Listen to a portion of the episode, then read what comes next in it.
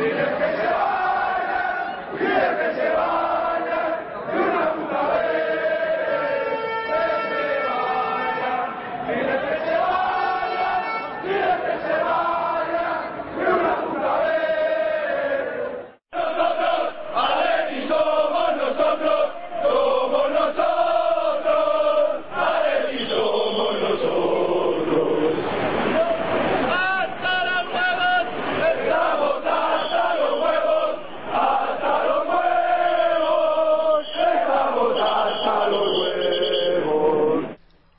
atléticos y atléticas, bienvenidos una vez más a Atleti por Rojo y Blanco.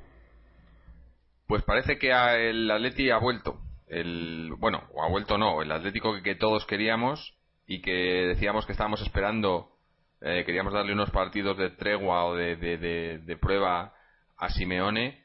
Yo creo que con el partido de anoche frente a Valencia ha demostrado que, que estamos ahí, ¿no? Que es muy tarde para recuperar todo el terreno perdido que hemos perdido en la primera mitad de la temporada con Manzano, pero lo que hemos visto estos eh, cinco partidos con el Cholo eh, es pues un equipo que compite, un equipo que sabe lo que quiere, que sabe más o menos a lo que juega y que puede pelear con cualquiera como lo hemos demostrado con el Valencia, que es un bueno un rival que ya lo hemos visto. Tercero va tercero en la liga, tercero eh, en los últimos los últimos dos tres años en la liga también después de Real Madrid y Barcelona y un equipo muy bien armado que sabe muy bien lo que quiere y yo creo que el partido pese a no haberlo ganado haber, haber sido un empate ha sido un partido de, tú a tú en el que podíamos fácilmente haber ganado.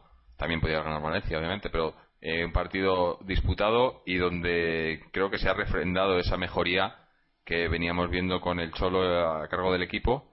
Una pena que no hayamos podido conseguir los tres puntos pero en líneas generales yo creo que se ha demostrado que eso que el Atlético que esta plantilla que, como se decía, tenía mucha más calidad y podía hacer mucho más de lo que había estado haciendo, pues que, sí que es así, que se puede y que puede competir por ser el tercero no solo en presupuesto en la liga, sino también por competir en estar ahí en esos en esos puestos de Europa de los que nunca debería de haber salido, ¿no? Vamos a hablar un poco más de esto y obviamente también vamos a hablar de la probablemente la noticia de la semana en el plano extradeportivo que ha sido eh, la, la, anulación en parte de la, de la operación Mau Calderón por parte del Tribunal Superior de Justicia de Madrid, eh, dando la razón a, señales de humo. Que bueno, para los que no lo sepáis, pues eso, eh, un, un paso atrás en la operación, ya que no, no permite en el, la, la, sentencia, que obviamente será recurrida, no permite a, a la constructora del proyecto edificar eh, eh, los rascacielos o, edificios de, muchísimas plantas que querían poner en donde está el Calderón ahora mismo. Así que un paso atrás, un, una, un, palo, otro palo más para, para Gilmarín y compañía que esperemos que, sirva para, para no solo retrasar, sino ojalá para, para que nunca nunca suceda esa, esa operación de traslado a la peineta. Pero bueno, vamos a hablar un poco más de todo esto con, con Mojit y con Álvaro. Mojit, ¿cómo estamos? Sí, bien, bien. Ha sido, como tú has dicho, ¿no? Has definido perfectamente el partido. Hemos jugado ante un rival duro, difícil, competitivo, que venía mostrando una consistencia bastante importante, no solo esta temporada, sino las últimas tres temporadas, como has dicho. En ese sentido también me gustaría destacar lo que dijo, lo que dijo Simeone en la rueda de prensa tras el partido, ¿no? Que dijo que el Valencia cambió su estilo de juego ante nosotros. Yo diría más bien que adaptó su forma de jugar a las virtudes que veníamos demostrando o venía demostrando el Atlético de Madrid en las últimas semanas. En ese sentido, la entrada de Tino Costa y Piatti en vez de Vanega y Jonas ha dejado muy claro al principio que el que Emery quería quería sustituir su juego habitual de toque por un juego más directo, de mayor velocidad. Eso es lo que consiguió, es lo que vimos. En mi opinión fue un partido muy parecido al que jugamos la semana pasada en Pamplona es cierto que en aquella ocasión tuvimos más suerte de encontrar un gol en una jugada embarbiada. Ayer tuvimos alguna ocasión, yo diría, más o menos clara, sobre todo la de, la de Falcao en la segunda parte, pero la pelota no entró y acabó y acabamos el partido con el marcador inicial. En mi opinión, partido igualado, empate muy justo, merecido por el esfuerzo y el sacrificio que hizo cada equipo. Y por las opiniones que he leído en distintos o diversos foros del Atlético, si hay una parte de la afición que no está contenta con el hecho de que el equipo no haya sido capaz de ganar a ningún grande en lo que va de temporada. pues en mi opinión, yo a esa gente le diría que hay que valorar el trabajo del nuevo entrenador en base a lo que él tiene. Y lo que él tiene y lo que ha conseguido con la plantilla que tiene es que cinco partidos, tres de ellos fuera de casa ante rivales muy complicados, dos partidos en casa ante el Valencia y el Villarreal, hemos sumado 11 puntos de 15 posibles y no hemos encajado ningún gol. Son cosas muy positivas y dejan un dejan a este Atlético en un lugar muy muy bueno para encarar lo que resta de temporada, ¿no? Y lo más importante es que seguimos estando a dos puntos de, los puestos de Liga de Campeones. Claro, eso es eh, lo que yo decía, ¿no? Que imagínate si, si en vez de. Bueno, si, si estuviéramos hablando de esto en la jornada en 5, ¿no? si, ¿Sabes? Eh, si, si hubiéramos empezado así la temporada. Eh, hemos tirado por la, por la ventana media temporada por los caprichos o por la, la incompetencia de Gilmarín y, y su séquito, ¿no? Eh, y bueno, a ver, eh, ahora eh, ya, ya hablaremos de ello.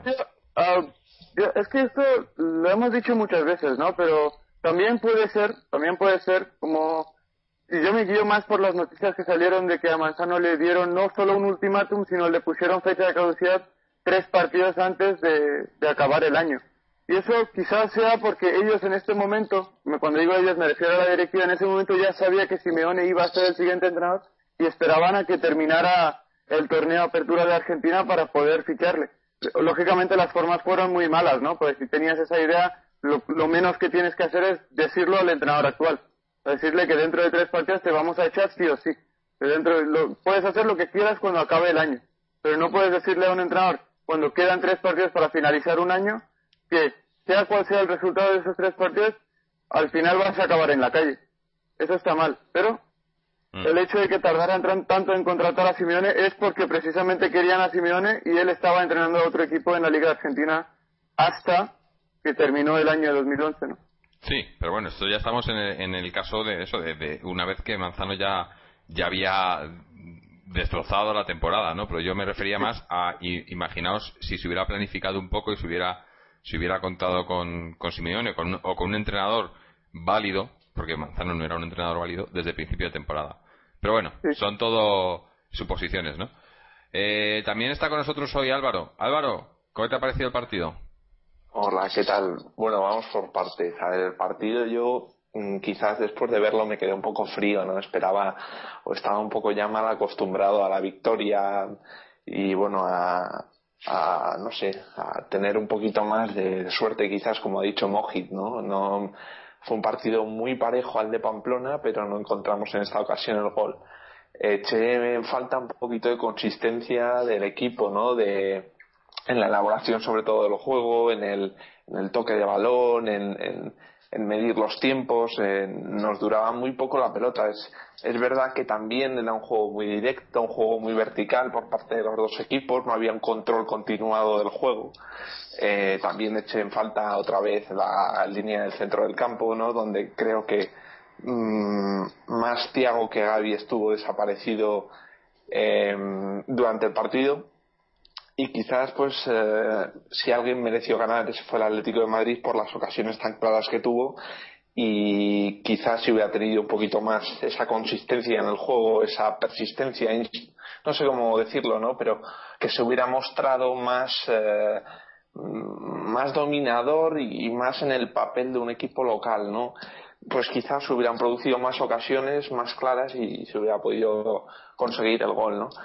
Y bueno, eh, con lo que ha dicho Mojit, eh, es verdad, o sea, no hemos ganado a ningún equipo grande, pero estamos en la buena línea, o sea, con este entrenador eh, está demostrando que está haciendo un equipo y bueno, lo único que necesita es un poco de tiempo, tampoco vamos a pedir ganarle a todo el mundo. Yo creo que es un buen balance en estos eh, cuatro o cinco partidos.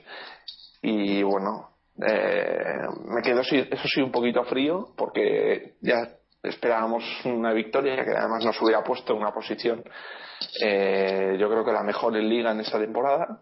Pero bueno no ha podido ser y, no pasa absolutamente nada. Vuelvo a resaltar que el equipo no encaja goles y vuelvo a resaltar pues que eh, el equipo da la cara da la cara se esfuerza acaba los partidos en campo en campo contrario buscando el gol y eh, desde ese punto de vista pues no tengo nada que achacarle no Sí, no, yo creo que, como, como tú dices, ha sido un partido, eh, yo creo que tal, tal y como lo ha planteado, eh, más el Valencia que el Atlético de Madrid, ha ido a, plantear un partido físico en el que, pues eso, no, era posible, como dices, no, no había control, ha faltado quizá un poco más de control del balón o de, de, parar un poco y, buscar un poco más de juego. eso es, pero, Pero yo creo que este era el partido, o sea, eh, tal y como lo ha, lo ha, lo ha planteado tanto Emery como Simeone, no había no, se podía jugar así no la presión era eh, yo creo que era eh, constante por, por, parte de los dos equipos. Emery sabía que venía yo creo que sabía que, que íbamos a, intentar jugar a eso a presionar y a, intentar eh, no, no, no, no, arrinconarlos pero sí presionarlos hasta pues como, como hemos venido haciendo estos últimos partidos no y, y el, yo creo que ha cambiado el, el Valencia ha cambiado bueno si, si leéis el el análisis prepartido de Mojit eh, pues completamente lo contrario, ¿no? Como les hemos estado hablando antes del programa, como eh, el Valencia hubiera sido un equipo muy diferente, eh, jugando sobre todo con, con Vanega en el centro, que hubiera jugado más al toque y hubiera sido un, hubiéramos visto un partido diferente, pero yo creo que eso, que Emery, que es un, entrenador muy listo, ha visto que, que, la única manera o, cómo podía jugar al Atlético era entrando en su mismo juego, que es a la presión y a a la intensidad física y lo ha hecho y bueno y así ha sido el partido no por eso no ha sido no, ha habido ocasiones pero no ha habido juego brillante por ningún por parte de ninguno de los dos equipos no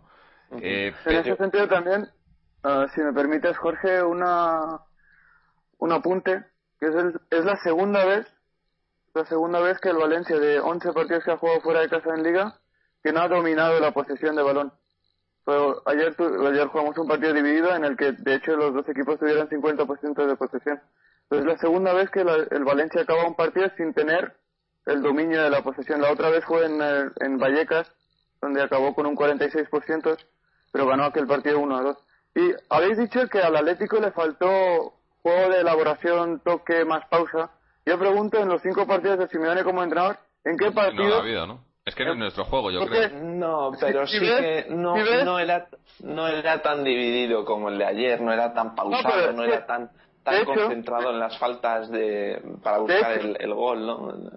De hecho, me dio la sensación de que fue mucho más cerrado el de ayer, mucho más disputado, mucho más, no sé, como, como, estamos hablando, ¿no? De la presión, sin embargo, Sasuna se nos encerró. Por ejemplo, el Málaga pues tampoco planteaba un, ejercicio de presión sobre la salida de balón del Atlético de Madrid. Sin embargo, ayer en la propia salida se producían algunas pérdidas, algunas imprecisiones, pues que en algún momento nos pudo costar alguna desgracia. Pero, mm, pero eso fue porque el Valencia, eso fue porque el Valencia es un equipo, al igual que nosotros, sobre todo en casa, y ellos tanto en casa como fuera, que presiona la primera línea del rival.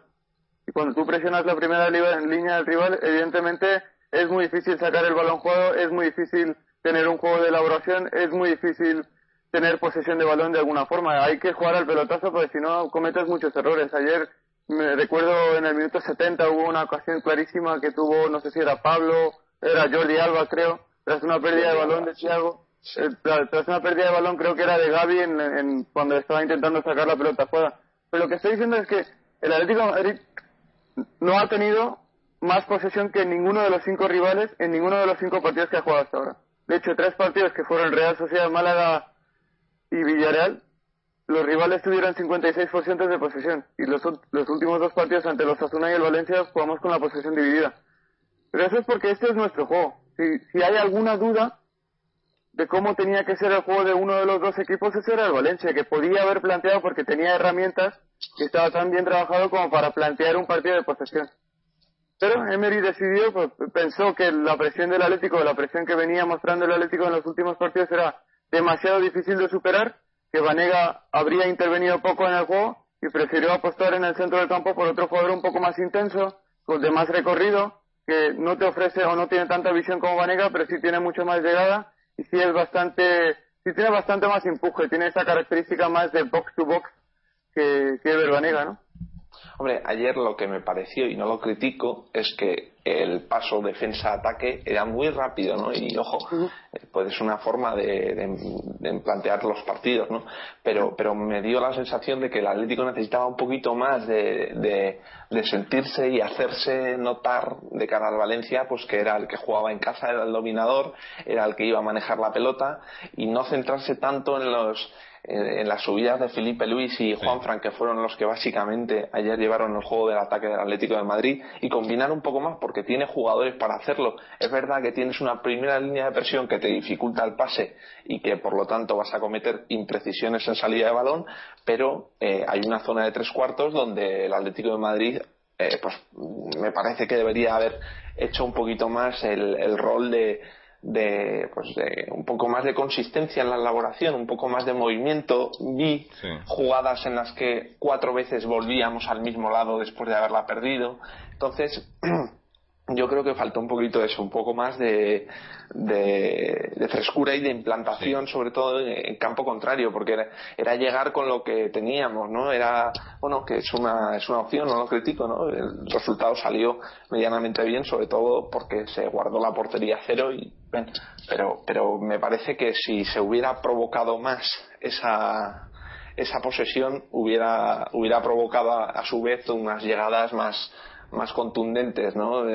quitando la de Falcao, pues hubo tiros desde fuera del área, hubo la de Adrián que también fue muy clara, pero claro, no hay tampoco una ocasión, sí, mm. pues no. hay una ocasión que digamos que esta era para, sí, la de Falcao como mucho, ¿no? Pero, pero bueno. Yo, eché en falta, eché en falta quizás, eh, o noté, noté a lo mejor un poco, eh, como dices, falta de frescura en jugadores eh, específicos, que además que, jugadores que destacamos en el, en el, en el anterior partido como fueron eh, eh, Tiago y, y, Arda, ¿no? Yo les noté eh, eso, eso que dices, eso bajar y, y em, eh, empezar la jugada, ¿no? Como, como, como tirábamos mucho balones largos y demás. Yo creo que ahí, influyó bastante eh, Tiago y mucho Arda también. Me, me pareció, a mí, desde mi punto de vista, que volcamos mucho el juego por la banda derecha y Turán apenas apenas buscamos no sé si, si no se le buscó o si o si él mismo no no no, no, se encontraba con, con, energía suficiente para participar. Yo le vi, le vi les vi bastante bastante cansados pero es que yo creo que tal y como jugamos con la intensidad con la que jugamos va a ser normal no esto. Y, no sé si necesita más preparación física ahora o cómo, cómo va a funcionar esto no Ah, no, es que en el caso de Turán yo, yo creo que el partido, este partido de los cinco, una cosa que tuvo en especial es que se jugó mucho más rápido que los otros cinco de los otros cuatro partidos y es porque jugamos ante un rival que tenía mucha calidad, a pesar de que jugó con otro tipo de futbolistas que no te ofrecen posesión, pero siguen siendo futbolistas de mucha calidad.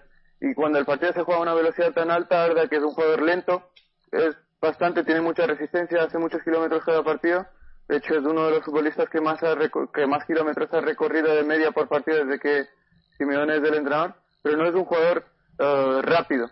Y en ese sentido se le notó fuera de sitio muchas veces, tanto en las tareas defensivas como sobre todo en esa transición defensa-ataque tan rápida que tuvimos, ¿no?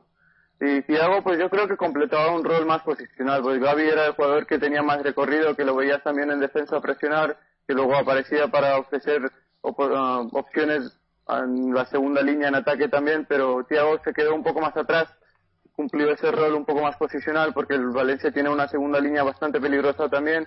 Y yo me, yo me fijé mucho sobre todo en cada balón que llegaba al centro, o sea, cada centro que llegaba, llegaba al área del Atlético de Madrid, tanto por la izquierda como por la derecha, Thiago siempre estaba entre los centrales o era uno de tres centrales para intentar despejar el peligro porque el Valencia jugó con soldado y en el, en, el partido de ida o en el partido de la primera vuelta fue el que precisamente marcó el gol y se llevó la victoria, ¿no? Y por otra parte Álvaro ha dicho que nos faltó, lo quería decir antes también, que nos faltó un poco de posesión. Eso lo hablamos la semana pasada también. ¿Quién, qué centrocampista tiene el Atlético de Madrid para que pueda ofrecer cierta posesión, cierta pausa, cierto toque en el centro del campo. en el centro del campo. Yo, quizás, quizás no hable tanto de posesión como sí de ritmo, es decir, que marcar la jugada que, que estás dirigiendo tú, está dirigiendo tu equipo, combinar, elaborar un poco. No te estoy diciendo que ganemos al Valencia en posesión, que tengamos 60% de posesión. Yo quiero que el Atlético combine, que no se dedique simplemente a hacer cosas que ya hicimos en el pasado de bajar la cabeza y correr la banda hasta que llegues a la, línea de fondo del otro equipo, ¿no? Entonces, cuando hablas de eh, combinar, cuando hablas de... Es que tú cuando planteas un partido, y quieres que tu equipo combine, estás buscando posesión de balón. Cuando tú dices, cuando preparas la pizarra y dices no tiene por qué. Sí, sí, claro. Hombre, lógicamente, si tú preparas jugadas de 10, 15 toques, de 10, 15 pases, una jugada de ataque que dure un minuto, evidentemente estás buscando la posesión. Sabes, lo que sí puede ser que sabes que al final del partido no vas a tener tanta posesión, pero sí buscas posesión de balón. Y por eso yo te pregunto, ¿qué centrocampistas tiene el Atlético de Madrid para dar esa consistencia? Es cierto que busca el ritmo, pero es que es, es, igualmente difícil cuando el rival también busca ritmo, también te presiona, impone un juego de alta velocidad, de mucha intensidad, y lo que te exige es que tengas centrocampistas de incluso mejor visión para poder jugar a un juego de toque. Y el mejor ejemplo lo tienes en el planteamiento de Emery. Él sabía, Vanega es el mejor futbolista en, en esos términos de organización, visión, toque, de cómo repartir la posesión, que había en las dos plantillas. Y no jugó el partido porque Emery sabía que era imposible plantear un partido en el que su equipo tuviera posibilidades de combinar y de tener cierta posesión, cierta pausa, cierta transición de balón en el partido. Y no jugó Vanega. En el Atlético Madrid ni siquiera hay un futbolista como Vanega en el centro del campo. ¿Cómo vamos a eh, pensar en combinar, tocar, tener un ritmo en ataque, intentar dominar el partido ante un Valencia si no hay futbolistas en el centro del campo que puedan hacerlo? Si tuviéramos a Borja Valera, yo, Borja Valero, yo te, yo te diría sí.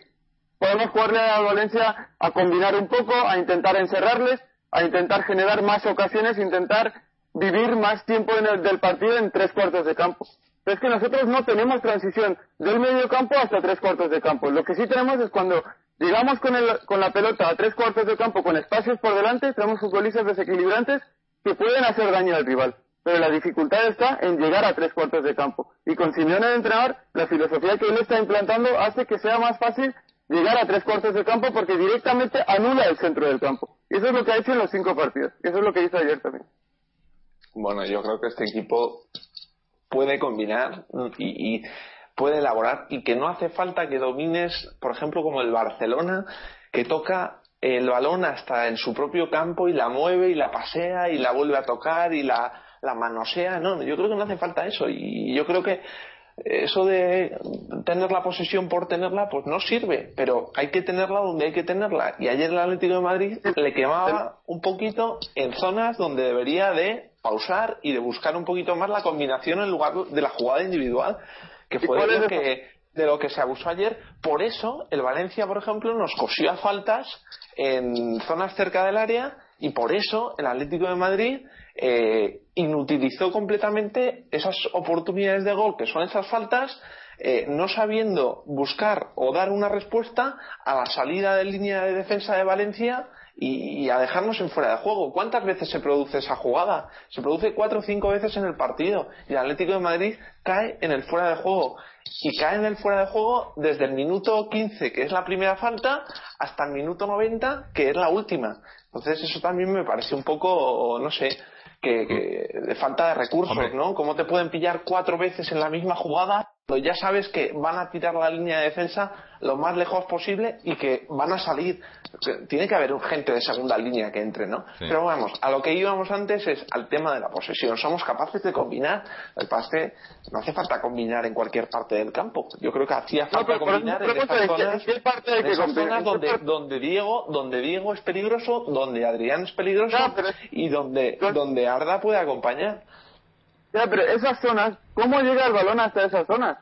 Que la pregunta es, el balón tiene que... No, pero luego, tiene que haber apoyos también, tiene que haber apoyos también. No es que el balón llega a tres cuartos de campo y aquí tengo, aquí quiero combinar, pero no hay apoyos. Pero no hay apoyos ni hoy, o sea, ni ayer, ni hubo apoyos en ninguno de los cinco partidos. El Atlético nunca ha combinado ni siquiera en tres cuartos de campo. Las transiciones del Atlético son eficaces, son peligrosas cuando son cortas los ataques peligrosos del Atlético de Madrid duran cinco pases. Claro, esa, esa presión que hace que robemos los balones cerca de, del área rival, ¿no? Yo creo. Pero, es que la combinación, la elaboración no tiene por qué ser lenta, puede ser rápida. O sea, aquí nadie está discutiendo. Yo, yo, escucho, discutiendo yo, como lo veo, yo lo que veo es que, que, el Cholo, o sea, a lo mejor es algo que, que está pendiente, ¿no? O sea, estamos hablando, eh, Simeone lleva cinco, cinco partidos a, a cargo del equipo, ¿no? Entonces yo creo que eh, como dijo él, ¿no? su principal meta una, cuando llegó era eh, evitar eh, los, goles, ¿no? Que nos, habían metido muchos goles, sobre todo fuera de casa, y su primer objetivo era que, el equipo pues que no que no recibiera goles que yo creo que lo ha conseguido con creces después el, segundo objetivo era eh, la implicación no ese eh, eh, compromiso de, los jugadores no que yo creo que también lo ha cometido y también lo, ha conseguido no y ahora yo creo que ahora es cuando empezaremos a ver más a, elaborar lo que es el juego en sí porque hasta ahora es como decía Mojit lo que hemos visto ha sido en todos estos partidos pese a que hemos tenido buenos resultados y, buen juego y, hemos demostrado que podemos estar ahí, lo que, lo que se ha visto más que nada es, es eso, eh, el querer jugar, el querer la pelota más que el rival y el presionar, pero eh, no se ha visto un, un estilo de juego que digas, bueno, pues es que hemos jugado a, eh, ¿no? al toque o, o, a la posesión o no, ha sido eh, las ocasiones y los goles han venido fruto de esa, de esa presión, esa alta presión que hemos llevado, que yo creo que está motivada pues, por el Cholo y por el, el, cómo plantea los partidos de, ir a por ello, ir a por el, a por el balón y a por el rival. Pero yo creo pero que. eso es un estilo de juego. Sí, a eso me refiero, pero luego, una vez que lo pules eso, ahí es donde puedes empezar ya a lo mejor a. es que lo decís como si ayer. No, lo estás pintando como si ayer nos faltó algo. Pero claro, es que, tienes que tienes que ponerlo como que el rival también existe. Claro. Que el Valencia es un equipo es el equipo más competitivo de los cinco contra los que hemos jugado. Eso es así. a eso me refería al principio, que eh, era... Entonces, esto era el test, yo creo. Yo puedo, yo puedo interpretar, viendo un poco lo que ante en el partido del Villarreal creo que no estaba Álvaro, pero hombre, interpretando un poco lo que está diciendo, sí puedo pensar que aquel día sí creyó, sí creyó Álvaro que tuvimos más continuidad en el juego y combinamos más en esas zonas de tres cuartos de campo. Pero eso es porque el Villarreal no ejerció ningún tipo de presión. Y el Valencia ejercía una presión muy, muy intensa ayer. Y sobre todo en su campo. Estamos hablando de un equipo que va con cuatro o cinco futbolistas a presionar la primera línea del rival. ¿Qué esperas que haga en su propio campo? Presiona con muchísima agresividad presiona con muchísima agresividad. Ayer el partido acabó con 25 faltas por parte del Atlético de Madrid y 22 o 23 por parte del Valencia. Es que son casi 50 faltas en un partido. Es que el partido se jugó por parte de los dos equipos a no dejar jugar al rival. A no dejar jugar al rival. Y en esa situación, si nosotros criticamos al equipo, no sé si llegó a ser una crítica lo que dijo Álvaro, que si criticamos al equipo porque no pudiera combinar en tres cuartos de campo cuando el rival no le iba a dejar hacerlo en cualquier caso, es injusto. si ayer hubiera marcado habríamos ganado un partido muy competido. muy competido. No, pero Álvaro no creo que lo haya criticado, ¿no? O sea, era él, lo ha dicho como un, un, pero, ¿no? O sea, eh, ojalá eh, que hubiera estado bien que hubiéramos podido tener eso, ¿no? Pero yo no creo que, no sé, Álvaro, eh, era era crítica, o sea, tú lo has visto tan mal en el equipo. Para nada, para ah. nada. Yo ya sabéis que, que estoy muy convencido de este de este nuevo planteamiento para el equipo y que bueno, lo único que intento decir es cómo creo que se hubiera podido ganar el partido, ¿no? Tal y como se dio ayer. Porque sí, competido, sí, en el Valencia es tercero, está muy bien, ¿no? Pero, pero yo creo que, no sé, se me, se me escapó un poco, ¿no? Y un partido 0-0 pues siempre mm, te queda una espina, ¿no? De decir, joder. Mm.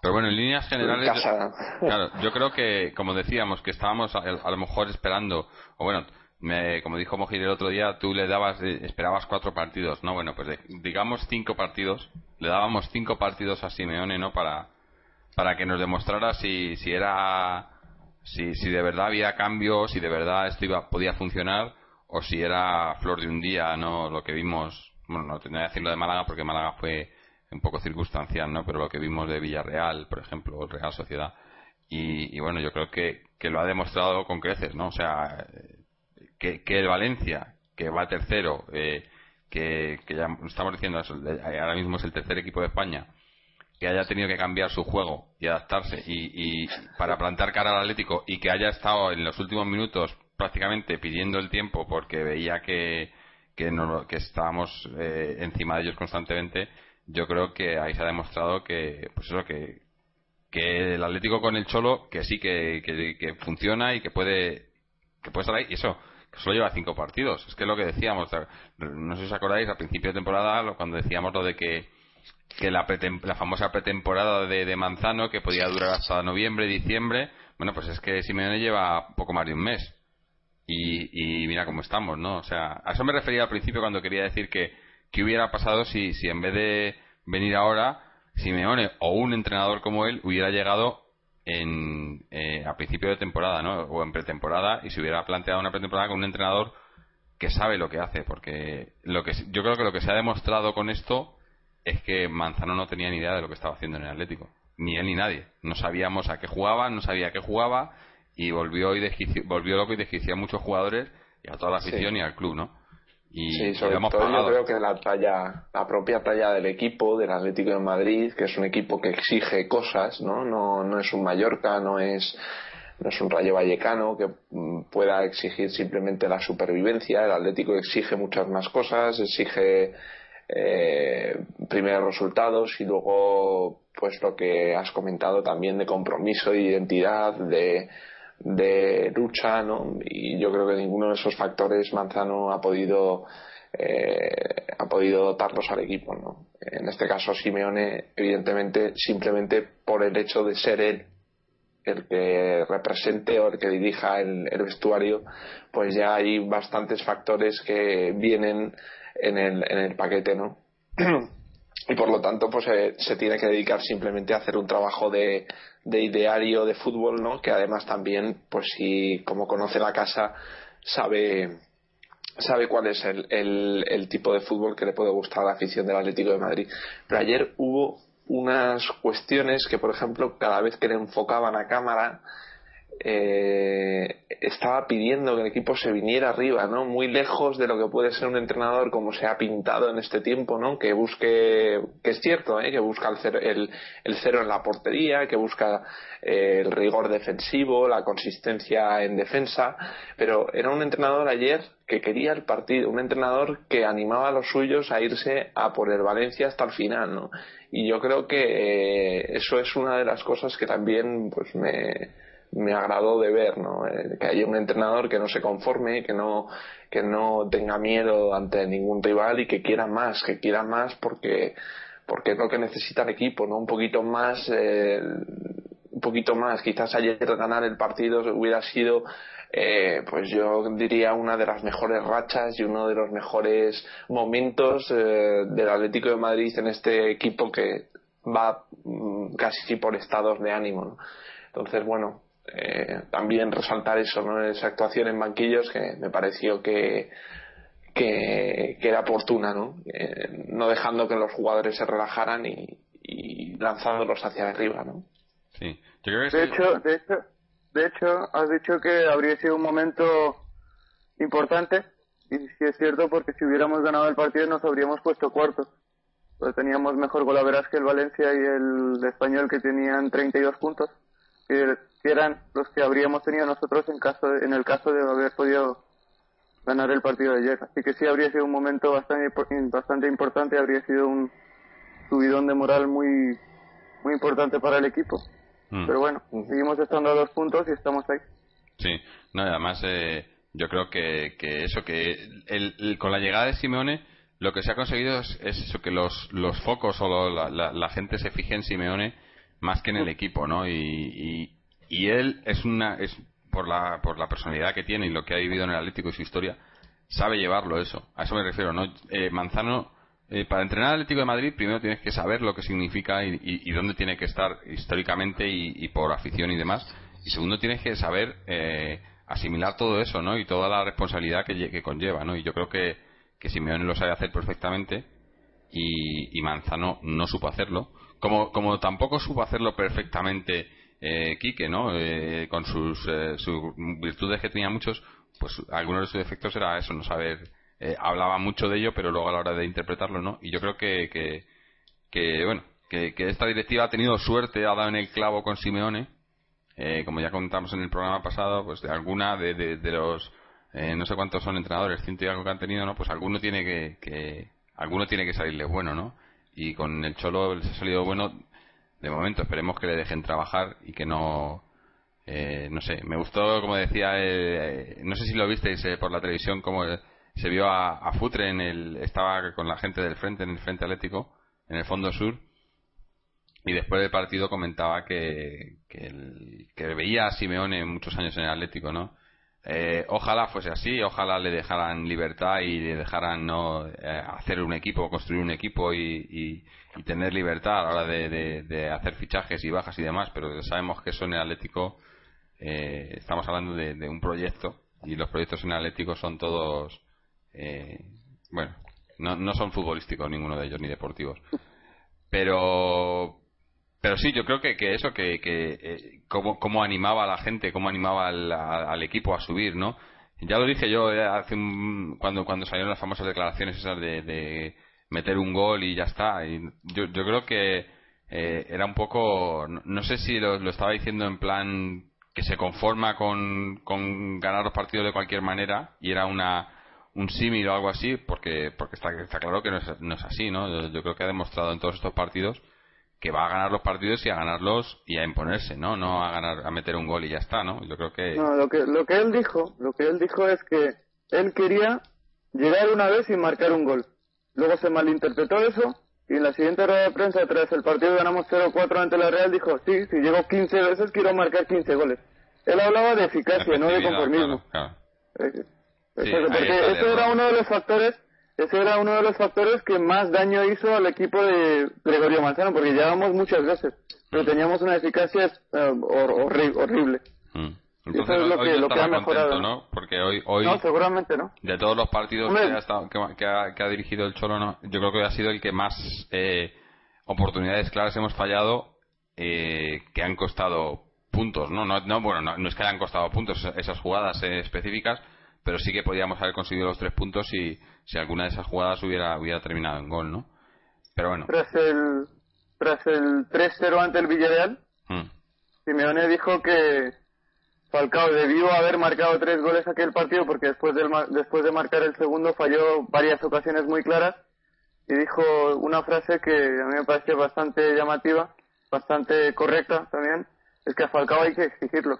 Falcao es el futbolista que más cobra en el Atlético de Madrid, pagamos un traspaso de 45 millones de euros por él, o bueno, pagamos parte de un traspaso de 45 millones por él, y es un futbolista que tiene que, como está por encima del resto de la plantilla en concepto de sueldo, en concepto de prestigio internacional, tiene que demostrar esas cosas también sobre el césped. Y ayer falló una ocasión clarísima que nos costó dos puntos. Evidentemente no podemos responsabilizar a Falcao por haber perdido dos puntos porque el partido se transcurrió por una línea bastante igualada y el empate es justo. Pero si Falcao hubiera demostrado el valor que tiene ese futbolista en el mercado, seguramente habríamos ganado dos puntos y eso se le puede no achacar, pero sí se puede hacer el apunte de que bueno, Falcao falló una ocasión muy muy importante ayer que podía habernos metido en la en la Liga de Campeones. Sí. Y, bueno, y, otra cosa, otro detalle, ya he contado lo de lo de lo de Futre, también eh, decir que, bueno, por un lado, que como, como, como pensaba, como, como sabíamos que iba a pasar, no hubo, eh, o por lo menos yo que yo sepa, no, o que yo, que yo viera o escuchara, no hubo ningún tipo de, de crítica hacia el palco, porque obviamente vamos bien y el equipo va, funciona bien, entonces parece que, que ya no pasa nada pese a todo lo que ha sucedido extradeportivamente y todo lo que ha hecho esta gente al equipo. Pero bueno, eso era algo de esperar. Pero luego también me sorprendió ver eh, un estadio, yo, yo esperaba un estadio a reventar. Eh, igual por ser domingo por la noche, pero vi bastante calva. No, o sea, había lleno, pero no un lleno absoluto, ¿no? Que, que otra vez más siempre están diciendo que, que no hay abonos, que tal, que no hay entradas y resulta que siempre hay calvas en el campo, ¿no? No, no sé, yo no, no sé quién lo crees esto, ¿no? No, no sé que, tampoco qué, qué temperatura hacía exactamente en Madrid, pero aquí estamos te digo, no sé si lo sabes, en Europa estamos con mucho frío y a las 10 de la noche un partido de fútbol domingo, pues claro, igual es domingo por la, hora, ¿no? están, con los horarios nos están destrozando esta temporada también, ¿no?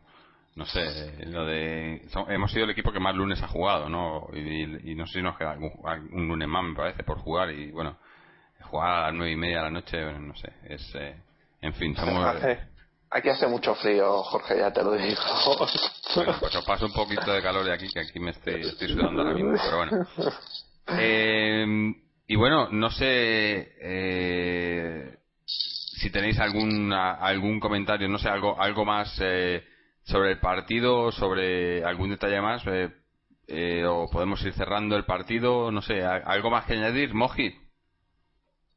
No, simplemente decir que, bueno, hay que estar, hay que dar por bueno el empate, hay que estar contento con la línea que, que ha demostrado tener el equipo.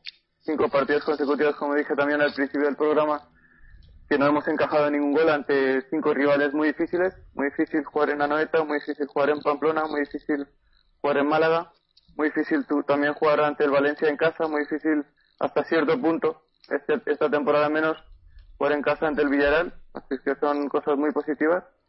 Y simplemente decir que si, si Álvaro o si la gente espera que el Atlético vaya a tener más juego de combinación, sobre todo en el centro del campo. Álvaro ha dicho en tres cuartos de campo, ¿no? Pero sí hay mucha gente que espera que el Atlético intente o sepa dominar el centro del campo y sepa dominar la posesión de balón, pues eh, no creo que con Simeone eso sea posible, teniendo en cuenta los, futbolistas que, tenemos. Exactamente, más, más, más, lo decía más por los jugadores que tenemos que el entrenador que tenemos. Porque no creo que tengamos, de los cinco centrocampistas que tenemos en la plantilla, cuatro ahora porque Coque cuenta como interior, ninguno tiene capacidad para dar continuidad al juego y, y hacer esa transición tan importante en el fútbol que es la transición del centro del campo hasta tres cuartos de campo y mientras no tengamos futbolistas de ese, de ese perfil y de ese nivel, es muy difícil que el equipo tenga más de 50% de posesión con Simeone de entrenador. Y, otra cosa es que a él no le preocupa eso, él busca un equipo, un equipo que trabaje con intensidad cuando no tiene la posesión y que cuando tiene la posesión intente acortar los ataques lo más posible, intente llegar a la portería lo, más rápido posible. Hasta ahora le ha ido muy bien. Mm. Bueno, pues ya que estamos, hazme, dime lo mejor y lo peor. Bueno, pues lo mejor lo que acabo de decir ahora, ¿no? Pues eso, los cinco partidos sin encajar gol ante cinco rivales complicados, 11 puntos conseguidos de 15 a dos puntos de la Liga de Campeones, son todas cosas muy positivas. En cuanto a lo peor, pues sí, la semana pasada dije que Adrián falló una ocasión muy clara, esta semana la ocasión de Falcao fue no fue tan clara, él mismo la generó, pero yo creo que Falcao un delantero como Falcao, que cuesta lo que cuesta Falcao, que cobra lo que cobra Falcao, hay que ser injustos con él y hay que exigirle que meta estas ocasiones. Sí, yo creo que él mismo, él mismo lo estará consigo mismo. Eh, Álvaro, ¿algo más que añadir o me das ya lo mejor y lo peor? Sí, bueno, pues vamos a empezar por lo peor. Yo creo que, no sé, a medida que lo pienso, creo que el Atlético no se creyó que podía ganar al Valencia. Yo creo que que le faltó, no sé, un poquito más, ¿no? Dar un poquito más, no sé si. Yo creo que si se lo hubiera apretado al Valencia, que se le apretó, pero por momentos, de manera muy aislada, y bueno, no se aprovecharon los fuertes del Atlético de Madrid, por lo que he comentado antes, las, las jugadas de, de, libre indirecto, ¿no? Que, pues no supimos responder a, una estrategia definida del Valencia desde el primer momento y pues un desperdicio de ocasiones que el Atlético de Madrid eh, precisamente este año suele aprovechar muy bien y suelen significar una renta importante de goles. Eh, y entonces eso, porque luego también si analistas, yo he visto muy poco al Valencia, ¿no? Pero lo que he visto y por lo que por lo que me he informado es que el Valencia siempre gana los partidos, sobre todo fuera de casa, eh, de manera un poco injusta, ¿no? Eh, no es el equipo que, que domina de una manera clara, no tiene, no tiene tampoco, eh, bueno, no, no tiene muchas ocasiones como para ganar, pero de repente la que tiene la mete, ¿no? Y se va ganando partidos por la mínima y es un rival que yo creo que es muy ramplón, ¿no? Y entonces esto, pues bueno, tampoco tampoco, no sé, el valenciano a mí ahora mismo no, no me dice, no, no, sé, no, no, tengo, no lo considero un equipo que sea inalcanzable o que, o bueno, o no, tampoco puedo dar el resultado de ayer como bueno. Yo creo que el Atlético de Madrid hizo, hizo un buen partido, pero no es un buen resultado, puesto que el equipo que más tuvo ocasiones o que más ocasiones tuvo para, para, para hacer gol fue el Atlético de Madrid, ¿no? Entonces yo creo que, bueno, es un partido que valoro el empate, valoro la portería cero, valoro la racha, valoro la tendencia, pero, eh, claro, eh, hubiera sido ideal, ¿no? Ideal que eh, hubiera conseguido al menos un poquito más de un poquito más de, recorte de, de puntos con respecto a los rivales de zona Champions, ¿no? Porque, bueno, no sé, el Valencia es que a mí tampoco lo acabo de ver como es un equipo, pues, sí, no sé, a mí no me convence el Valencia y de hecho eh, siempre en ese equipo ha habido muchas dudas por parte de la afición del juego desplegado y que bueno, como luego al final tienen resultados que es al final lo que importa, pues eh, se mira para otro lado. Pero el Valencia en el fondo es un equipo muy, muy ramplón que tiene muy pocas ocasiones, que las aprovecha muy bien y que en defensa pues no concede muchos errores y yo creo que fue lo que se vio ayer también, ¿no? Y bueno, a lo mejor también lo que se ha dicho, la tendencia, el, eh, la intensidad del equipo en líneas generales y bueno, eh, podemos dar, no sé, un, un aprobado tirando al bien, ¿no? El equipo. Mm. a mí, Jorge, antes de que hagas tú lo mejor y lo peor, a mí me gustaría dar algunos datos porque me parece que porque Álvaro ha dicho que no ha visto muchos partidos del Valencia. Yo he visto muchos partidos, bueno, he visto más partidos del Valencia fuera de casa, sobre todo este año. Y sobre todo, bueno, hice la previa, así que tuve que hacer un poco de investigación de cómo juega. Y no creo que sea un equipo ramplón. Lo que sí es del Valencia es el tercer mejor equipo en cuanto a puntuación de la liga fuera de casa este año. Eso sí ah, es del Valencia. otra cosa, otra, de hecho... otra cosa, otra cosa, es que antes dijiste también que no dominan los rivales, pues el Valencia es el cuarto equipo que más posesión tiene de media por partido y de hecho, si contamos los datos fuera de casa, tiene más posesión fuera de casa, en los partidos fuera de casa, que en los partidos en casa.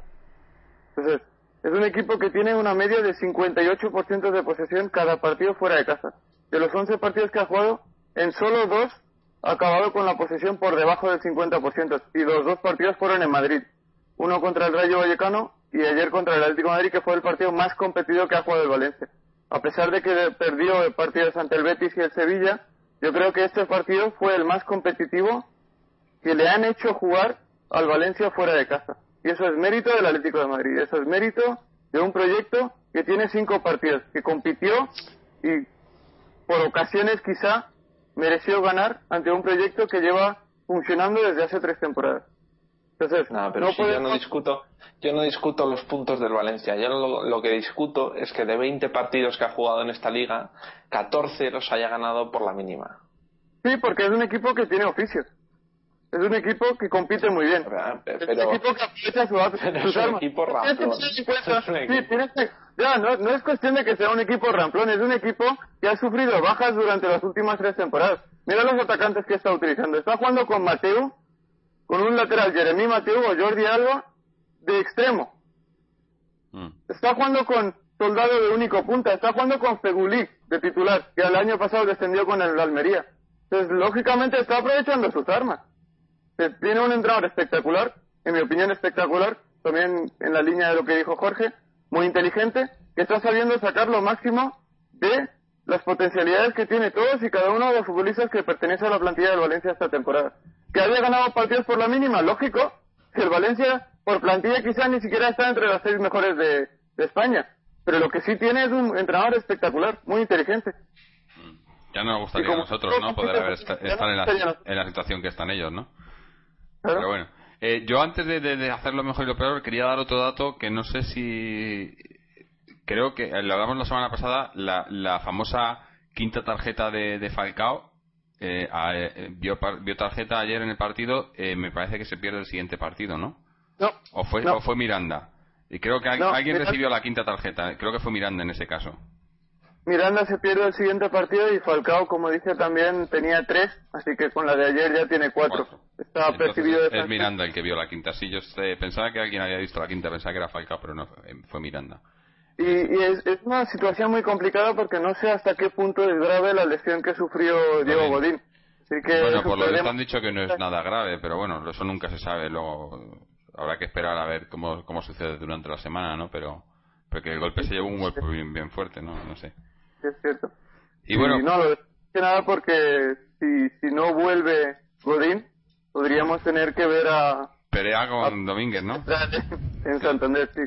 Y, me río porque ya sabemos que Perea, cuando hablamos de un equipo que no ha encajado goles en cinco partidos, y luego pensamos que al sexto, fuera de casa, Perea va a ser el central titular, ah, pierdes un poco de consistencia, pierdes un poco de, uh, de, esa, de esa seguridad que tiene ¿no? el equipo en, en defensa esta temporada desde que ha venido Simeone. Mm. Mm. Bueno.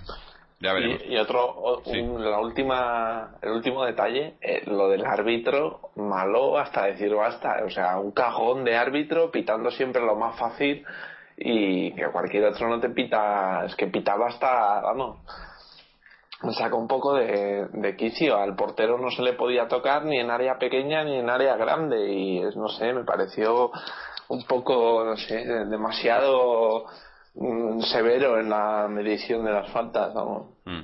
Pero bueno, eso ya estamos acostumbrados. Fue un poco raro porque pitó 46 faltas a lo largo del partido y solo dio 5 tarjetas. Pero pitó algunas faltas que no eran y dejó de sancionar algunas faltas muy graves y las perdonó. No sacó tarjeta. Entonces, la tarjeta que sacó Albelda, creo que al final de la primera parte se la mereció desde el minuto. Sí, tenía. 10. Desde el uno. sabemos cómo es, ¿no? Desde el uno, prácticamente, sí. Sí. Bueno, eh, bueno, pues voy con lo, lo, mejor y lo peor. Para mí, lo mejor es, es eso, que, que para mí Simeone ha pasado el, el test, el, el, equipo de Simeone ha pasado la prueba.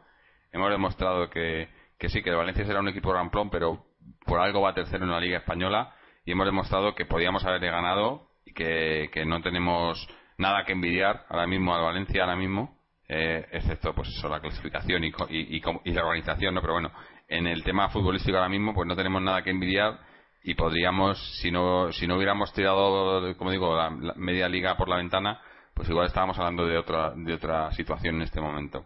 Así que para mí eh, lo positivo es eso que, que, que, ha pasado la prueba y que y que yo creo que que, este Atlético, pues eh, esto es el Atlético que esperábamos todos a principios de temporada y que la plantilla, lo que nos podía ofrecer esta plantilla, pues que no, que no nos lo ha ofrecido hasta ahora y esperemos que por lo menos de aquí a lo que queda de temporada, pues sí, por lo menos tengamos el, el podamos tener orgullo de, eso, de, de, ver que, que compite, que, que, que, sienten lo que la camiseta que están vistiendo y que por lo menos vemos un Atlético que lo intenta, ¿no? Que es lo mínimo que se le, que se le pide a, a cualquier club de fútbol, yo creo.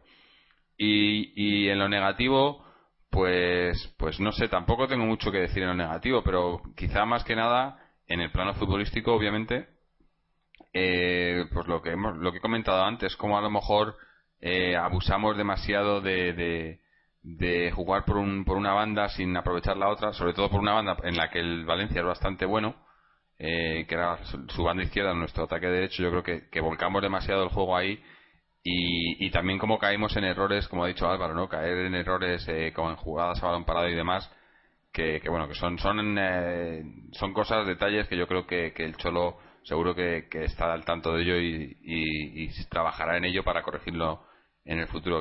Como digo, llevamos cinco partidos con él nada más, pero todo todo muy positivo, ¿no?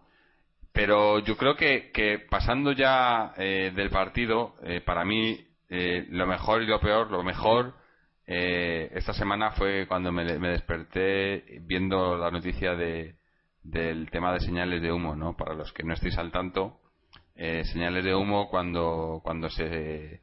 Eh, queríamos haber tenido a Mariano aquí para que nos lo explicara con más detalle y ya sabéis que Mariano eh, eh, es miembro de señales de humo y nos hubiera gustado que nos pudiera dar un poco más de, de, de explicación de cómo está el tema, pero bueno, en, en líneas generales, señales de humo eh, demandó a, o, interpuso una demanda contra el, Atlético, contra la Comunidad de Madrid, contra el Ayuntamiento, cuando se planteó el tema de, la venta de los terrenos del Calderón y la MAO, el acuerdo MAO-Calderón para, la, para irnos a la Pineta y demás, en el que, bueno, eh, interpuso pues varias, eh, varios puntos, ¿no? De, de los cuales se han eh, desestimado unos cuantos, pero uno de ellos, se ha, eh, cuando se ha llevado al Tribunal Superior de Justicia, le, ha sido aceptado y es el punto en el que, según la propia, la propia normativa de, de, la, de la, Comunidad de Madrid, eh, no se puede eh, edificar edificios de más de tres plantas en una zona que, que, esté recalificada, como es lo que se quiere hacer con el Calderón,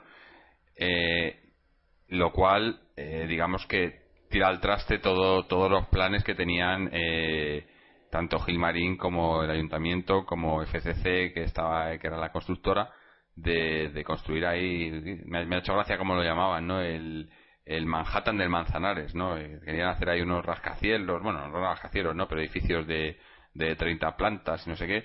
Bueno, pues con esto, esto es un varapalo que, que obviamente se ha intentado acallar desde el club, como hacen con todo. En la prensa salió, el día de la noticia salió y se le dio bastante difusión. Luego, obviamente, en la maquinaria que hay por ahí, que, no sabemos que existe, pero que sí que existe, yo estoy seguro, se puso a funcionar y, y ya no se supo más de la noticia pero el caso es eso, que, que supuestamente eh, la constructora eh, hizo un acuerdo por el cual iba a poder construir eh, no sé cuántos miles de viviendas, pues ahora el, el, esta sentencia lo que viene a decir es que no puede ser así, que solo van a poder construir viviendas de tres alturas, lo cual es, pues no sé, ni no llega ni a una, ni una décima parte de lo que querían y, y yo creo que esto cambia completamente el panorama y si ya se había retrasado todo el tema del calderón, la pineta, que ya, bueno, ya hablamos, ¿no? Como eh, las obras de la pineta que ponían, metían una excavadora y sacaban una foto y demás. Bueno, pues eh, supuestamente eh, cuando todo esto empezó teníamos que haber estado, ya deberíamos estar jugando en la pineta, ¿no? Y bueno, pues aquí seguimos y todo esto ayuda a que, a que, a que no, no, suceda esta operación, que yo creo que nadie, nadie del Atlético está a favor de ella. Eso era otro de los puntos en los que eh, señales de humo eh, puso en la demanda, ¿no? Que, no se había consensuado con la afición, que al fin y al cabo es un club de fútbol, que se de asociación y que era una decisión que habían tomado los directivos independientemente. Y bueno, eh, el caso es que todo esto yo creo que es un, un punto más a favor de, de, la afición y de, del club en contra de, de Gilmarín y sus intereses personales y lo único que hace pues es retrasar más aún lo de la operación de la pineta si, si, algún día llega a ocurrir y, bueno porque ahora, obviamente ahora van a, a, apelar y demás y, pasará tiempo hasta que se, se mire la apelación y demás pero todo esto es eh, pues eso que a veces la justicia aunque lenta y malamente pero a veces funciona y, bueno es un, un, punto a favor y a favor de, de ya digo del Atlético y de su afición no no sé si, si Mojir o Álvaro están, están al tanto de, de, esta historia o tienen, tienen algo, algo que, que aportar. Mojir. No, yo sobre todo esperaba que Álvaro tuviera que decir algo, ¿no? Que es el arquitecto y tiene más información. no, no, pero lo, digo más que nada porque yo no sé nada. Yo, lo que sí sé es que las versiones que han dado señales de humo y, y el club, el Atlético de Madrid, o más, más bien Enrique Ceres y Gilmarín son muy distintas porque según el club la operación sigue en pie y según lo que dice señales de humo con toda la lógica del, del mundo parece que no porque si esto cambia como has dicho trastoca los planes completamente no ya no se puede hacer lo que ellos esperaban así que los presupuestos cambian los costes cambian los gastos cambian y la operación si con esa dificultad en teoría se hace inviable no pero según el club sigue en pie y están pensando en aprovechar esos terrenos del Calderón y siguen con la idea puesta de construir el nuevo estadio y trasladarse en 2015, ¿no? Que es la última fecha que maneja. Pero mucho más no sé.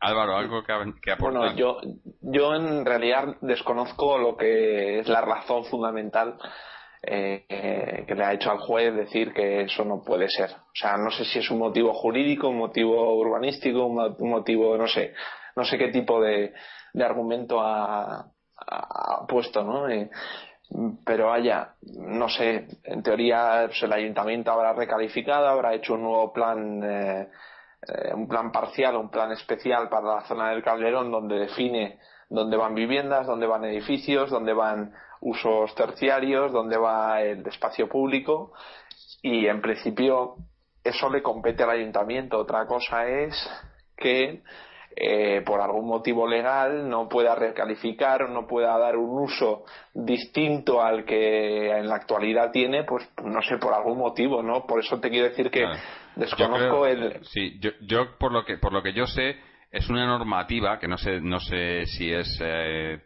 me imagino que será de la comunidad, de la misma comunidad de Madrid, pero es una normativa según la cual eh, eh, en una zona en la que no haya habido edificios eh, o en una zona no habitable anteriormente, como es este caso, en el que no había viviendas, no se pueden construir viviendas superiores a los tres pisos, a no ser que sea una motivación especial.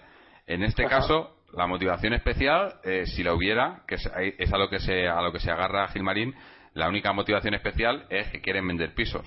No hay ninguna motivación, digamos, eh, medioambiental ni, ni no sé, ni ciudadana. No, no, hay, no hay ninguna motivación otra más que vender pisos, ¿no? Entonces, eh, según Gilmarín y Cerezo, pues eh, eh, pues dirán que sí, que tienen una motivación y, que tienen que ir eh, piso a piso dando eh, presentando una digamos una alegación en la en la que dicen por qué es especial este caso y por qué tienen que dejarles construir eh, más, eh, más alturas de las, de las legales, ¿no? Bueno, y ahí la que tendrá que decir, o el que tendrá que decir será el ayuntamiento y el, la propia comunidad, que son los que han aprobado el plan, porque el Atlético de Madrid puede decir misa, pero al final son los poderes públicos quienes tienen la, la, potestad de, de decir o de, de planear qué es lo que va a suceder en ese solar o en, esa, en ese espacio, ¿no?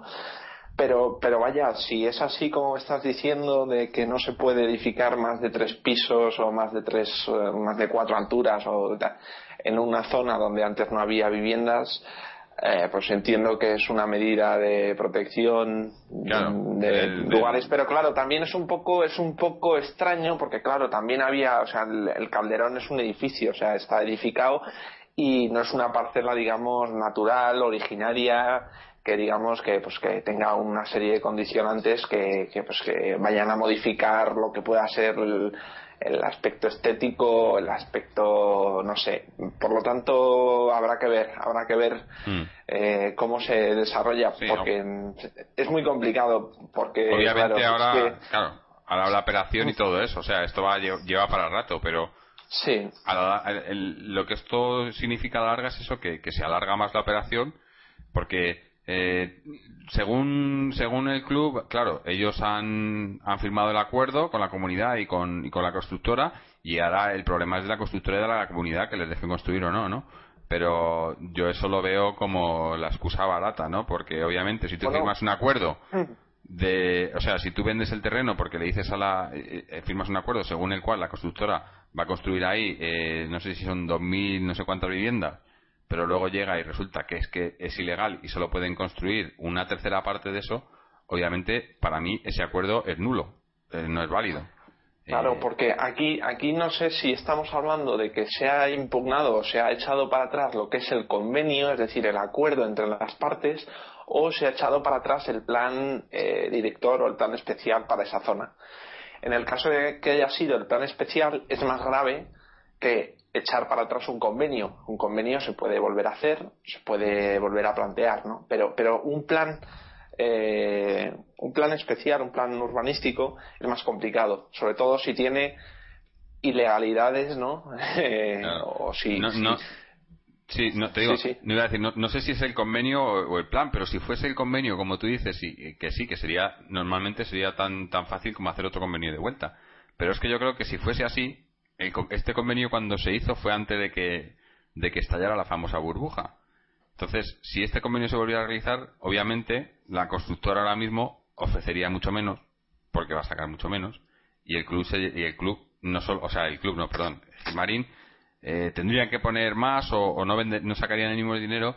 Vamos, que como hemos ido viendo con todo lo que, lo que atañe a esta operación, cada vez ha ido se ha ido rebajando más el coste de la bueno rebajando más la ganancia hasta tal punto que ahora vamos a perder ahora mismo ya sin, sin, sin esta sin este recurso ni nada ya iba el, el Atlético de Madrid iba a salir perdiendo dinero porque recordemos que nos íbamos a pelo a la pineta pero teníamos que pagar los gastos de la, la las eh, remodelación de la pineta y demás si, si se pasa si pasa esto eh, todavía más o sea al final eh, esto va a salir bueno es que es, que es, ridículo, es como la deuda del club, ¿no? Cada vez va subiendo más y aquí nadie dice nada, ¿no? Bueno, no sé bueno, decir. Y, claro, y la situación que ahora mismo está, porque claro, estamos hablando ya de una operación urbanística, de una operación con mucho dinero, de una, de una operación en la que entran las administraciones públicas y si nos si eh, estudiamos un poco analizamos el estado actual de las administraciones públicas de solvencia de, eficacia económica y tal pues la verdad es que tampoco tiene poder y capacidad para eh, emprender una construcción de un estadio y de unas en fin por mucho que sea un convenio ahora mismo la situación del país está muchísimo más grave. Se están cerrando eh, obras faraónicas que se habían hecho, por ejemplo, eh, muchos aeropuertos en, el país, la Caja Mágica, obra emblemática casi eh, como centro de para bueno para el tenis y para el baloncesto, pues la han tenido que cerrar, ¿no? Y, yo no sé si, si, si va a seguir la misma filosofía de, de seguir haciendo y construyendo eh, edificios y dotaciones nuevas o se van a plantear el consolidar lo que ya hay construido, primero porque es más barato y luego porque ahora mismo no hay no hay eh, mercado, ¿no? no hay mercado de esas viviendas que se podrían construir, eh, pues bueno, como muchas otras estarían vacías, la gente no puede conseguir una hipoteca para o no tiene dinero como para comprar, entonces tampoco creo que sea el, momento, ¿no? Y por lo tanto eh, es, otro condicionante, quizás te diría, no sé hasta qué punto, pero hasta más importante que el jurídico, porque el jurídico se lo pueden cargar en cuanto en cuanto quieran, ¿no? Pero eh, la realidad es que es muy duro lo que está pasando y entonces eh, no tiene no tiene pinta de que por mucho que sea un club de fútbol y, y haya unos intereses como los Juegos Olímpicos también de por medio me parece a mí que, que no yo creo que va a tardar bastante bastante es que además yo tal y como lo veo eh, no sé no sé exactamente cómo está el tema por ese lado pero yo creo que la constructora eh, como digo, ese, convenio se firmó hace tiempo, eh, cuando todavía se podía sacar dinero por todo esto. Yo creo que si eh, eh, la constructora probablemente está, o sea, con esta noticia ha visto una oportunidad clara de sacarse, de limpiarse las manos aquí y no tener porque no tener nada que ver porque yo creo que, que al fin y al cabo los que más iban a perder dinero después del club, que es el, club obviamente el Atlético va a perder muchísimo dinero yo creo en esta operación, después del club era la constructora, porque como tú dices, si van a construir 2.000 viviendas en, en, en, la zona donde está, vamos, yo estoy casi seguro que no van a poder vender 2.000 viviendas ahí ahora mismo, ni de, vamos, ni de lejos. Y entonces yo creo que igual estaban buscando también. Vender y, construir. O construirlas ya directamente, bueno, porque sí, se, ha visto muchas obras que se han quedado a medias porque no, no, no se puede, ¿no? Entonces yo creo que la, la constructora en sí igual estaba buscando cualquier excusa y esto puede ser la excusa ideal para, para que se salgan de ahí. Siempre y cuando, obviamente, estoy asumiendo que la constructora no esté no sea otro chanchullo de, de Gilmarín, que, probablemente puede ser también, estén ahí metidos, no haya ahí eh, cosas que no sabemos, ¿no? Que esto siempre, siempre pasa en estos casos y más cuando estamos hablando del Atlético de Madrid. Pero bueno, en líneas generales, la noticia es, yo creo que es muy buena noticia. Si, si no ya por, por las consecuencias, simplemente por el hecho de que se ha demostrado la justicia ha dado la razón en cierto modo no no al 100% pero sí ha dado la razón a, señales de humo y a, los a los aficionados del Atlético en general porque es lo que defiende señales de humo. Y ha, y una vez más ha demostrado que, que, las operaciones de, Gilmarín pues que son bastante ilegales y que, que no son que son los dueños ilegítimos del club, porque lo son ilegítimos, eso está demostrado, y, siguen haciendo, pues eso, operaciones ilegítimas que no deberían de estar haciendo, ¿no? Entonces, para mí es una victoria eh, tanto en las Cortes como moral, ¿no? Es una, yo creo que ayuda bastante y a seguir adelante a la gente de Señal Humo. Desde aquí, agradecerles todo lo que están haciendo por el Atlético, nunca, nunca es suficiente. Eh, a ver si podemos para más adelante tener eh, obviamente Mariano, que, que, aún no ha podido estar por, motivos personales, pero eh, probablemente a José Luis de Señales de Humo para que nos cuente un poco más de cómo, cómo está todo este tema y, que nos ponga al día y que, nos dé más, más esperanza, ¿no? Que la última vez que le tuvimos yo creo que nos dio, nos dio esperanza de que todo esto se podía arreglar y bueno, ya estamos viendo como los frutos poco a poco pero, pero se van viendo, ¿no? Y esperemos que siga así en el futuro. Y, bueno, eh, poco más que añadir, aparte de, todo esto que ya hemos tocado, deportivo, extradeportivo. En lo deportivo, quizás, quizás añadir que eh, la semana pasada tocamos un poco el, tema del filial. Pues eh, por desgracia, este fin de semana eh, ha caído derrotado y está, digamos, ahora mismo completamente descolgado de ese, de ese tren de, de los puestos de ascenso eh, ha habido, creo, creo que ha habido un par de fichajes, ha habido, no sé, hay historias en el, en el filial, en el B, eh, pero bueno, no empezaron bien la temporada, pero no les está viendo todo lo bien que se, que se esperaba. Pero bueno, ya sabemos que es el filial y que al fin y al cabo la, misión es que, que, nutran equipos al primer equipo, eh, que nutran eh, jugadores al primer equipo y por ahí yo creo que, que está funcionando poco a poco, ¿no? Ya hemos visto algún algún canterano esta semana y eh, perdón estos meses subir al primer equipo en pretemporada también y bueno eh, no sé si eh, otra vez más ahí se ve la falta de planificación y demás. Me gustaría me gustaría que, que cuando se planificara la próxima temporada estamos hablando ya en un futuro y en un caso hipotético pero que se planificara contando con pues eso si, si Pantich va a ser entrenador del B que hablará con Simeone y que se, se planificara todo a nivel a nivel de club, no a nivel del primer equipo separado del, filial y de las categorías inferiores y demás, sino que se hiciera más, como se debe hacer en un club de fútbol, ¿no? Pero bueno, es un, eso, eso, eso que dices, Eso que dices, Jorge, es muy importante porque, como vemos, los, filiales que sí funcionan en España, está el ejemplo del Barcelona, está el ejemplo del Athletic Club, está el ejemplo de los Azuna, algunos más, pero eso funciona porque el primer equipo juega con la misma filosofía, o mejor dicho, todos los filiales del equipo juegan con la misma filosofía de fútbol que el primer equipo.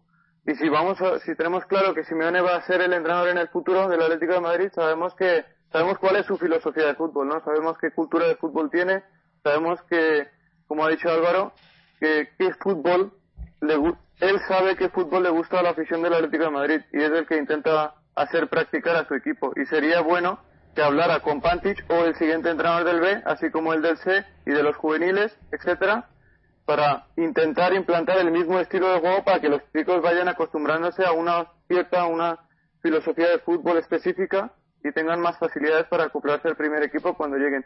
Y quiero añadir simplemente un dato, un apunte, una estadística uh, con respecto a los últimos resultados del Atlético B, y es que tras la derrota de, ayer, Llevan ya nueve partidos consecutivos en liga sin ganar y solo han marcado tres goles en esos nueve partidos, ¿no? Cuando, como dije la semana pasada, hay una parte de la afición que está muy descontenta con, con Pantich y cómo está manejando el equipo y la derrota de ayer no hace más que enfatizar esas críticas y esas quejas, ¿no? Los delanteros siguen sin producir. Has dicho antes que hemos fichado dos futbolistas nuevos, son tres no, no, manejo los nombres, pero viene uno de la cantera del Villarreal, otro de Brasil y otro no sé de dónde, pero ninguno de los tres fue convocado por Pantich en el primer partido. Y esperemos que tengan más protagonismo en el futuro y que el equipo salga de esa dinámica tan negativa que le ha hecho acercarse mucho más a los puestos de promoción, de los que está a cinco puntos, que los puestos de ascenso que ya quedan a 14 puntos. Hmm. Bueno, pues esperamos que, que le mejoren un poco las cosas y bueno, como, como siempre decimos, a ver si, si podemos contar con, con Paloma en uno de los siguientes programas y que, que nos cuente un poco más cómo está el tema por ahí, ¿no? Y bueno, ya que estamos. El, sí. el próximo que jugamos fuera de casa. Claro, porque los partidos de casa no. Y ya que estamos, pues eso, recordar a los que no han podido estar hoy, a Paloma, a Mariano, a Samu, eh, y bueno, y, y, y, daros las gracias, como siempre hacemos, a todos los que nos escucháis, a los que nos seguís por las diferentes redes sociales, que ya sabéis en nuestra página web, en la cuñita ahora, www.atleticontreses.com. Ahí tenéis los enlaces a Twitter, Facebook, eh, 20, creo que también tenemos, eh, no sé, eh, los... no sé, no sé, yo puedo decir, oye, yo tengo que decirlo todo. Eh, podéis suscribiros también a través de Evox, que es el, servidor donde donde mantenemos todos los audios. Tenéis todo, acceso a todos los audios, algunos muy recomendables. Eh, tenemos este el último especial que hicimos, el, el episodio número 100, tenemos eh, los especiales, eh, bueno, varios especiales que merecen toda la pena. Eh, también podéis suscribiros para, para recibir los, todos los podcasts automáticamente. También podéis dejarnos vuestros comentarios, siempre son bienvenidos. Y también podéis leer los fantásticos eh, análisis. Eh, antes teníamos el blog, ahora tenemos la, sección de análisis de, de Moji, donde analiza los pre, y post partidos. no sé si tienes ya, Moji, preparado el, el, de este partido contra Valencia, que lo sacaremos un poco más tarde del, del, de cuando estéis escuchando este podcast, para que no haya conflicto ahí, pero bueno, eh, merece mucho la pena también. Eh, ya sabéis que Mojir es un crack y que todas estas cosas, pues eh, siempre se aprende, se aprende leyendo a Mojir. Álvaro también iba a escribir un blog, pero no estamos todavía esperándole. Pero bueno, eso con, el tiempo, con el tiempo. Y... ¿De, qué quieres que lo escriba? Pues no sé, porque de Reyes ya no puedes, ¿no? No, claro, claro. Entonces, no sé, habrá que buscarte algo, habrá que buscarte algo. Por cierto, hablando de. No tiene nada que ver con Reyes, ¿no? Pero hablando así de un jugador de banda, me, me, pareció horrible el rendimiento de Salvio en los últimos 14 minutos del partido de ayer. Pero horrible. Bueno, yo no le vi hacer una cosa bien. Eso es uno de los temas que también habría que tocar y es que cuando Simeone hace los cambios el equipo no lo, no lo nota, ni para bien ni para mal. Bueno, para mal ya sería el colmo, ¿no? Pero, pero el equipo no, no le supone nada, ¿no? no ni, nada, nada. Los cambios la verdad es que bastante flojos, ¿no? Quizás sea porque hay una diferencia muy grande, como dije la semana pasada, entre el nivel de los titulares y el nivel del banquillo del Atlético de Madrid. Quizás sea por eso. Puede ser. En fin, pues nada, gente, eh, nos vamos a ir despidiendo. Eh, la semana que viene jugamos el sábado contra el Racing. Ah, así que probablemente grabemos el podcast eh, después del partido o el domingo a mucho tardar. Y bueno, pues como siempre, esperamos que, ganemos el partido, que es a lo que hay que salir. El Atlético, ya hemos dicho, tiene que salir a todos los partidos a ganar y creo que es una cosa que ahora con, con Simeone lo han entendido hasta los mismos jugadores Así que, bueno, con ese, esos, eh, ese partido, si ganamos, pues nos acercaríamos todavía más a, los puestos europeos, que seguimos ahí a las puertas, hoy podíamos haber estado, pero bueno. Y creo que, que Mojit tiene, tiene un último apunte antes de, cerrar todo esto. Mojit. Sí, sí, es muy importante porque hace un par de semanas hablábamos de los jugadores que se han ido cedidos. Casualmente los tres que, que se han ido se han ido al Rayo Vallecano y los tres tuvieron un papel bastante destacado ayer en la victoria del Rayo ante el, ante el Zaragoza. Joel y Pulido fueron titulares, Diego Costa salió en la segunda parte y marcó el gol del empate que dio que fue importante, pues era el, primero de los dos goles que, que, ayudó al Rayo Vallecano a remontar el partido y a situarse con 25 puntos ya en una zona más o menos tranquila, a tres o cuatro puntos de los puestos de, descenso. Así que sí, muy bien. Que los seguidores vayan jugando. Han jugado más los tres futbolistas han jugado más en un partido con el Rayo que lo que habían hecho en media temporada con el Atlético de Madrid, así que son cosas muy positivas. Bueno, y al final, por cierto, el tema de, de Fran Mérida, al final parece ser que definitivamente ha vuelto al Atlético de Madrid. No fue convocado ayer, obviamente, pero está, está entrenando con el Atlético. Y bueno, viendo, por ejemplo, como acaba de decir Álvaro, el rendimiento de Salvio ayer cuando salió, ¿no? Pues igual se le podía dar alguna oportunidad a, a Fran Mérida, ¿no? Eh, no sé, ya veremos qué, qué hace Simeone con él, ¿no? Hay un, hombre, si, si lo vemos desde una perspectiva de táctica, Simeone utiliza un, una especie de 4-2-2-2, ¿no? Pero utiliza en la banda dos futbolistas como Diego y Arda, que son más interiores que, que extremos, y en ese sentido quizá Fran Merida encaja mucho más en ese perfil que Salvio, que es un jugador más extremo, es un jugador más exterior, ¿no? Mm. Pero bueno, ya veremos, eh, ya veremos qué nivel tiene, ya veremos qué nivel de confianza le queda después del paso fallido que ha dado, ¿no? En el Sporting de Braga. Yo sinceramente espero que tenga oportunidades y que tenga más protagonismo que el que tuvo en la primera mitad de la temporada en Portugal. Ojalá, ojalá, porque creo que es un jugador que, ya lo he dicho, no, no, no le hemos visto lo suficiente, pero bueno, ya veremos. En fin, que cerramos el chiringuito por hoy y os vemos. Yo, yo ah, una última cosa, un saludo, un saludo para Gregorio Manzano. A ver qué dice ahora. A ver si sale, ¿no? Igual sale todavía diciendo algo, ¿no? Igual tiene algo que, decir, ¿no? Eh, tendrá muchas fuerzas. Sí, sí. Se sentirá con muchas fuerzas todavía. Sí, seguro. bueno, pues con ese, con ese saludo nos despedimos. ¡Aleti!